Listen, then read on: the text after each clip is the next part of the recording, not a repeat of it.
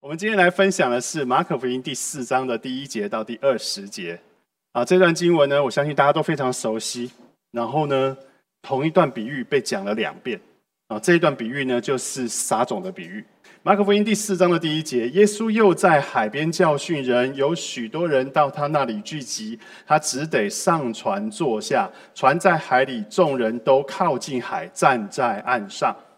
耶稣就用比喻教训他们许多道理，在教训之间对他们说：“第三节，你们听啊，有一个撒种的出去撒种，撒的时候有落在路旁的，飞鸟来吃尽了；有落在土浅石头地上的，土既不深，发苗最快。日头出来一晒，因为没有根，就枯干了。”有落在荆棘里的，荆棘长起来把它挤住了，就不结实；又有落在好土里的，就发生长大，结实有三十倍的，有六十倍的，有一百倍的。又说有耳可听的，就应当听。无人的时候，跟随耶稣的人和十二个门徒问他这比喻的意思。耶稣对他们说：“神国的奥秘只叫你们知道，若是对外人讲，凡事就用比喻，叫他们看是看见，却不晓得；听是听见，却不明白。恐怕他们回转过来，就得赦免。”又对他们说：“你们不明白这比喻吗？这样怎么怎这样怎能明白一切的比喻呢？撒种之人所撒的，就是道。”那撒在路旁的，就是人听得到，撒旦立刻来，把撒在他心底的道夺了去。那撒在石头地上的，就是人听了道，立刻欢喜领受。但是他心里没有根，不过是暂时的，及至未到受了，呃，遭了患难，或是受了逼迫，立刻就跌倒了。还有那撒在荆棘里的。就是人听了道，后来有世上的思虑、钱财的迷惑和别样的私欲进来，把道挤住了，就不能结实。那撒在好地上的，就是人听到又领受，并且结实，有三十倍的，有六十倍的，有一百倍的。好。这段呢，一开始的时候你会发现它有一个场景的介绍。场景的介绍在第四章的第一节，他说耶稣又在海边教训人，有许多人到他那里聚集，他只得上船，船在海里，众人都靠近海，站在岸上，很像我们曾经读过的某一些经文，对不对？耶稣叫彼得他们把船推到那个加利利海的中间，然后所有的人都站在加利利的岸边上，耶稣呢就用。比喻啊，教训他们许多的道理，所以他讲了非常多的教训啊。在教训之间，他们就耶稣就对他们说了我们今天所读的这一段经文，这一个撒种的比喻。那这个解释，我跟这一群门徒，呃，跟这一群群众讲完撒种比喻之后，你经文看得出来，那个门徒好像特别努钝啊，完全不懂耶稣在讲什么。所以，等耶稣船靠了岸之后，在可能在吃饭、在休息的时候，门徒又私底下就问耶稣说：“哎，夫子啊，刚才你说的那个是什么？哈，这是我们今天所读的这个东西。”于是，耶稣基督又再把他刚才讲的那那个四种那个泥土的状况，又再跟这个门徒再讲了一遍。好，第一第一段，我们来看这里撒种的比喻，有一个人带着种子出去撒种，对不对？啊，就有这样子嘛。第十四节。第十四节，他我们刚刚读的是撒种之人所撒的，就是道啊。所以耶稣基督跟门徒解释说，那个种子就是道，对不对？就是那个福音，就是神的国的道理。这个比喻我常想大家都耳熟能详，好，大家都耳熟能详。其实我大概也不用不用太多于解释，所以我干脆来提问题好了。第一个问题是，请你们听清楚。第一个问题是，这个比喻当中撒种的是谁？耶稣。还有嘞，门徒，还有嘞，每一个人，好，圣经上有说吗？没有，没有说，好，没有说。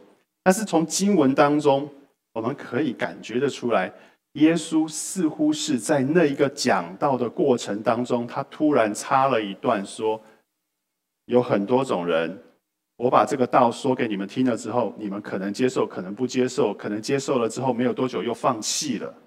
有耳可听的就当听，所以有可能耶稣把自己比喻为那一个辛勤的农夫。哦，在这个场景当中啊，在这个场景当中，耶稣把自己比喻为那个辛勤的农夫。好，第二个问题是，如果耶稣是这个农夫，你们有没有想过一个问题，就是他为什么那么不珍惜那个种子？那个种子感觉起来好像不要钱，随便撒。哦，撒在那个路旁的，撒在那个石头堆的，撒在那个荆棘里面的，然后又撒在好土里的。你们有没有想过这个问题？你知道我我以前住在龙潭的时候，我爸爸很喜欢在我们家前面那个田里面种种花种草。我们我们会种菜，然后呢，当我们会种那个什么向日葵，向日葵可以收葵瓜子，然后我们会种玉米。玉米可以收下来之后就可以吃，然后你你也可以有玉米的籽粒下来。爸爸每一次都会把那个最好的那一朵花，或者是最漂亮的那一个玉米，小心翼翼的把它收起来，把那个葵瓜子剥出来，把那个玉米粒掰下来放好。等到时节到了，适当的时节到了，他会把它种下去，然后第二年就会再发出。那个向日葵啊，或者是那一个那个玉米出来，而且我记得他每一次都会先松土。比如说我要种的时候，先松土。我我想各位应该种过花，你都知道，你先松土，松完土了之后，甚至有的时候你会要种玉米的时候，会挖出一条沟来，一条一条的沟，你会把玉米种在那个土墩上面，那个土沟上面。然后呢，你会把每一个种子的距离都算得刚刚好，你不会让种子两颗种子弄在一个洞里。因为那样长出来，你会分瓜分掉养分，对，这很重要。所以你会，你会不会让它靠得太近？所以你会很小心的去种那那些东西。是为什么？这一个这个撒种的，他像是完全不在乎那个种子。你知道，我们那时候在龙潭的时候，我看人家去插秧，就就看到那个旁边都是田啊，那真是荒郊野外，所以旁边都是田，就会看到人家插秧。插秧的时候。你有看过那个插秧的那一个农夫是这样子随便插的吗？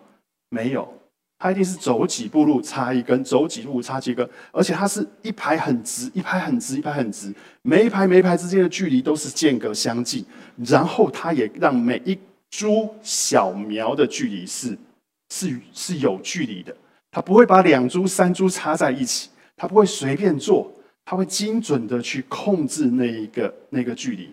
为了让这一株长大长得好，有养分，能够结实百倍，他一定会这样做。他一定会这样做。如果你我们教会有人有人家是经营那一个兰花事业的吗？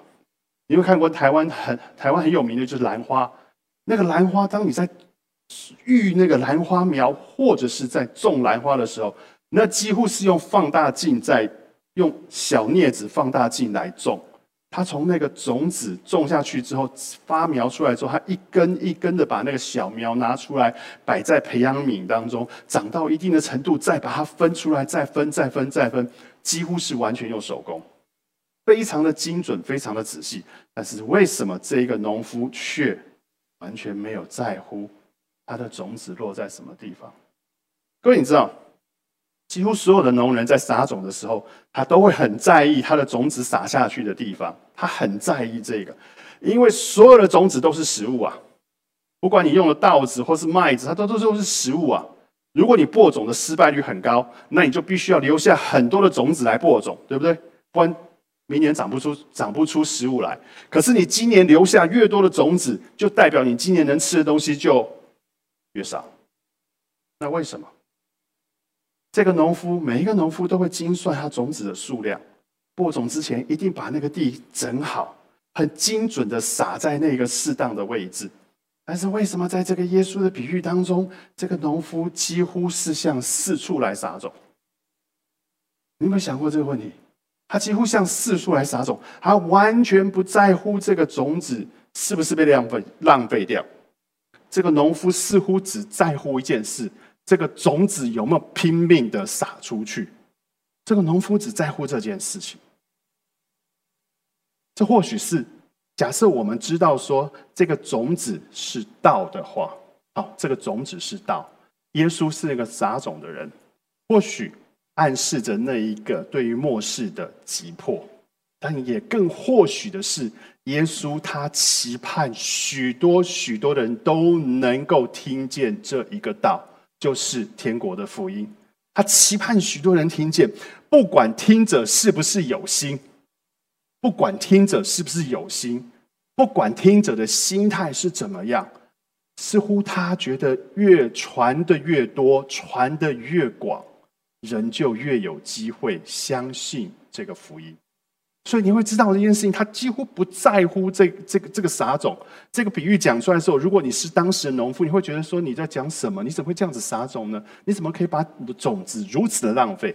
但是耶稣他告诉人家说，他似乎是根本不在乎这个种子浪费在什么地方，只要有人能够听见，只要这种子能够在你心里面长成那一棵树。所以他他他他他重视的是这个东西。好，接着耶稣讲了四个状况，事实上有四种不同的土壤，对不对？有那一个呃落在石头地里的，落在那个路旁的哈，我们就直接上面解了。那个第四节是他讲给红色的字呢，是讲给那一些呃那些群众听的；蓝色的字呢，是他解释给他的门徒听的。撒的时候有落在路旁的飞鸟来吃尽，然后人家说：“夫子啊，这句话是什么意思呢？”耶稣说：“哦，那撒在路旁的，啊就是人听得到，撒旦就立刻来把撒在他心里的道夺去了。所以心里的道既然被夺去了，这个道在他心里面有分量吗？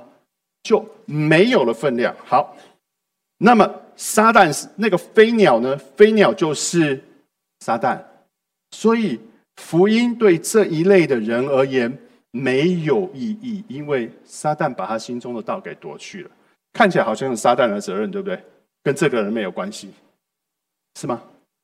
其实他在这边讲的一件事情，立刻撒旦立刻来，这一个土地，这一个土壤，它是地，它是路，它根本没有给那个道、那个种子有扎根的机会。他根本就没有打算让这一个种子扎根，所以他根本就是在抵挡这个道。所以撒旦跟他事实上是同路的，所以他就把那个道给夺走了。耶稣的意思是这样子。当然，在这些人这这这这一类的土壤，就是一类的人，这一类的人或许是当时的文士或者是法利赛人。你你想象想象得到吗？他们对于耶稣的态度是怎样？是敌对的，对不对？他们对耶稣所传的那个福音也是敌对的，所以他们大概就是那种挑毛病的心态来听耶稣说什么。那道当然不可能扎根。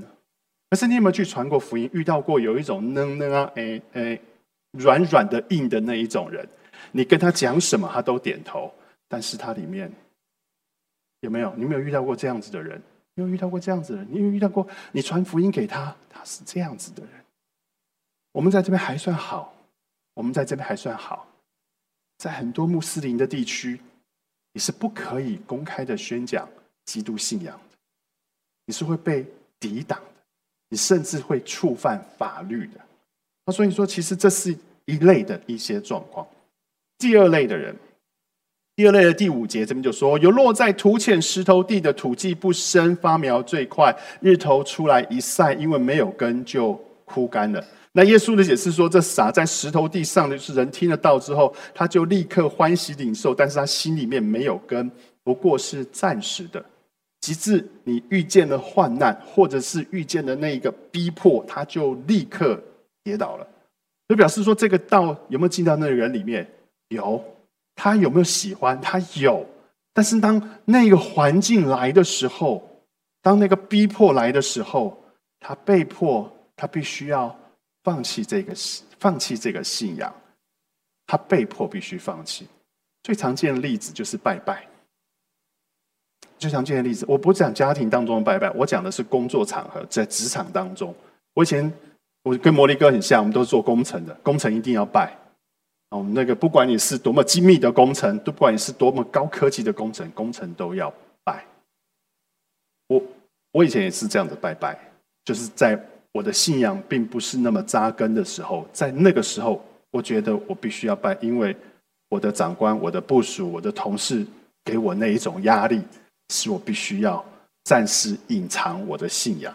在我二十多岁的时候，我曾经做过这样的事情。所以你可以知道，什么叫做逼迫？当然，那个生死的逼迫也有，在在那种那种生死交关的逼迫也有。但是这种面子上的逼迫，对我而言也是一种逼迫，也我会做这样的事情。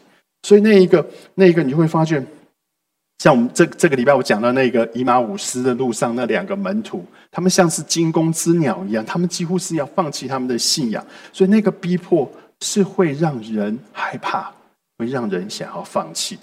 第三类的人。是落在荆棘里，哈，那个种子落在荆棘里，荆棘长起来，把它给挤住了，就不结实。那耶稣就解释说，还有那些落在荆棘里的，就是人听得到，后来是被世上的思虑、钱财的迷惑和别样的私欲进来，把道给挤住了，就不能结实。好，所谓的世上的思虑，就很有可能翻译为世上的烦恼，很有可能就是担心吃什么啦、穿什么啦这些物质上的挂虑，而这。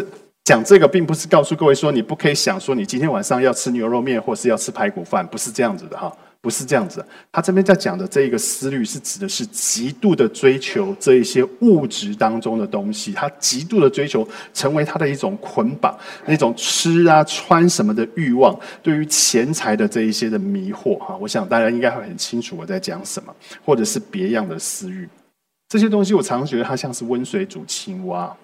当那个道落落下去了，它发展出来了。可是它的环境当中有这一些东西，就像荆棘把它挤住，就像那一只青蛙在温水里面一样。当它要改变的时候，它再也不能改变了，因为它被那个东西给挤住了，它被那个东西给挤住了。我们里面都会有追求世界价值的那种渴望，但是那个程度的拿捏是非常重要的。啊，那个程度的拿捏是非常重要的。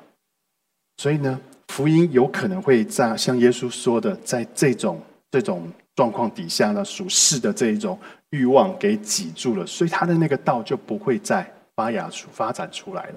我想你应该会有陪伴过非常多这样子的例子，就是你你陪伴了一个人，陪伴一个慕道友，他也愿意觉知，他也跟你到教会，等一直不断的不断的有进步。但是突然有一天跟你说，嗯，我不能来教会，因为我要我有工作要做哈，我有更多的财富要去追求，或是我不能来到小组，因为我有我有这个事情要做，我有那个事业要发展，或是怎么样的。当然，我觉得这并不是一件错的事情，但是。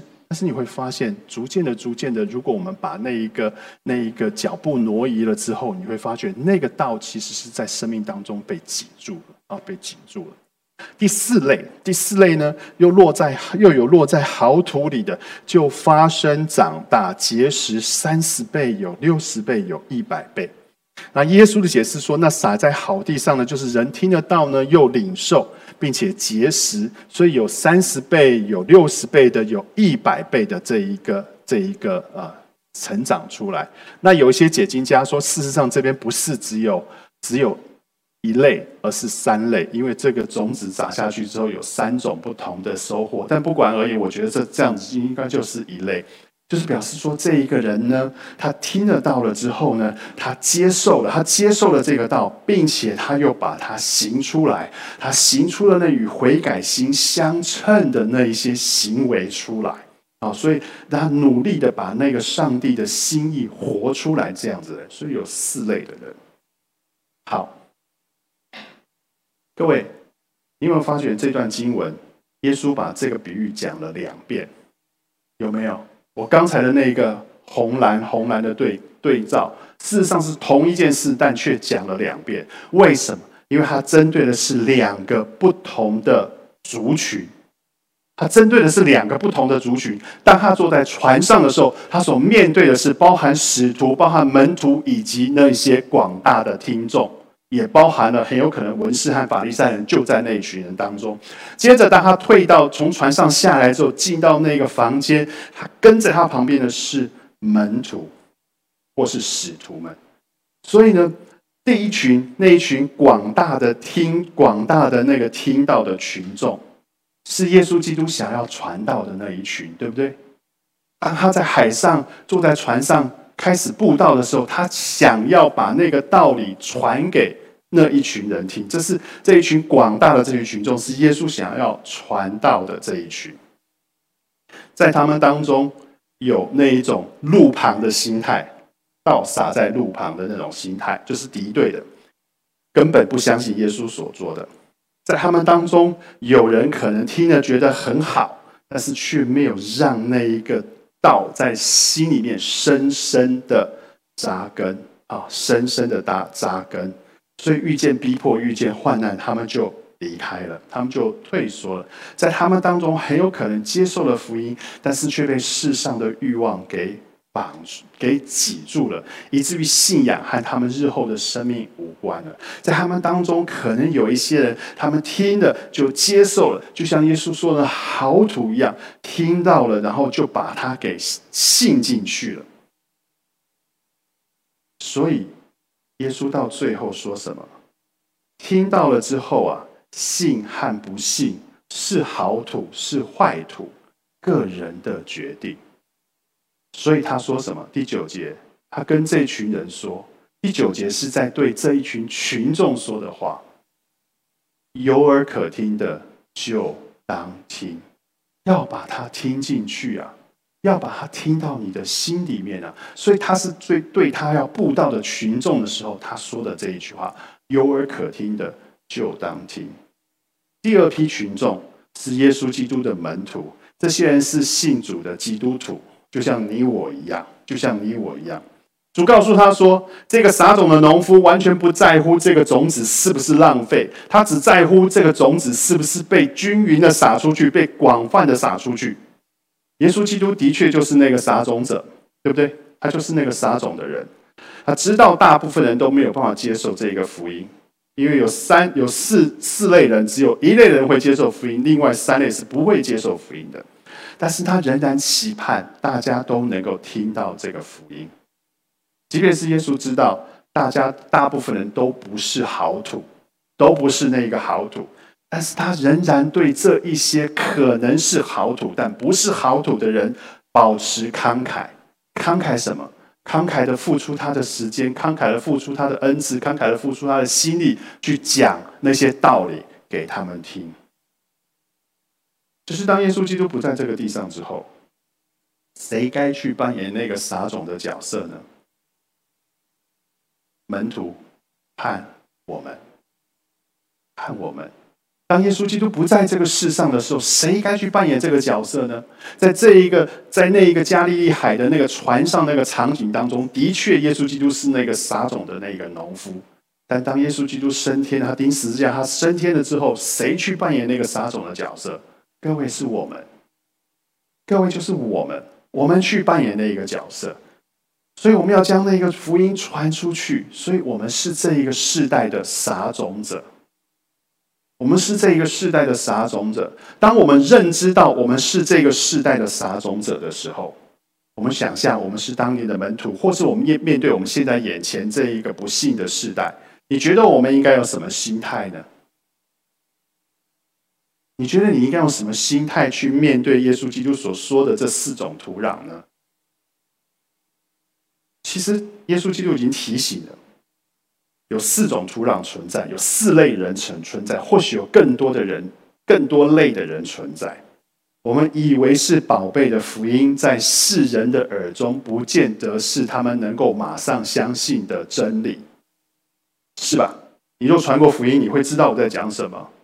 我们所认为的那个宝贝的那个福音，其实在他们他们耳中，不见得能够马上相信。如果你传过福音，如果你陪过慕道朋友，你陪过慕道朋友信主，你会发现。很多人听到你的，听到你所说的之后，他有可能嗤之以鼻，他完全不相信；还有可能暂时相信，但是被环境影响。我说我说的那些，有可能他会被一些的逼迫或一些迫害，使他会放弃的。他们有可能会相信，但是有其他的欲望、其他的想法出来的时候，把这些道都给挤住了。各位，其实每一次传福音都是一个剧烈的拉扯，都是一个剧烈的拉扯。是你的信仰在跟他的相信做一个剧烈的拉扯，有可能陪伴到后来，这些人、这些慕道朋友，他们退缩了，他们离开了；有可能陪伴到后来，我们这些慕道朋友，他又再回到他原本的生活模式，回到他原本的信仰当中。我想这些人会让我们沮丧，对不对？你你们都不沮丧，还是只有我沮丧？我想这些你会让我们沮丧的，如果你真正去做这样的事情，你真的为这个人付出了你的时间，付出你的感情，你付出你的口舌，一直不断的陪伴他。但他他当他退下去了，当他离开了，你会觉得沮丧吧？对，我们会觉得沮丧。但是，但是你要知道一件事情是，我们既然是基督徒，我们就是学习耶稣样式的人，我们就是学习耶稣样式的人，所以我们坚持下去是蒙上帝喜悦的。我们坚持着学习基督，没有差别的把这个道传出去。我们坚持的把这一个信仰像耶稣基督一样，没有差别的。传出去，陪伴下去，上帝必定喜悦。我相信你一定听过很多的见证，或是你看过很多的见证。这些身我们身边上的这些人，被人传福音传了很久，他们也逃避福音，逃避了很久，但是最终还是信了福音。最终还是信了福音。这个福音的种子之所以能够发芽，就是有人愿意不计成本的持续的去撒种。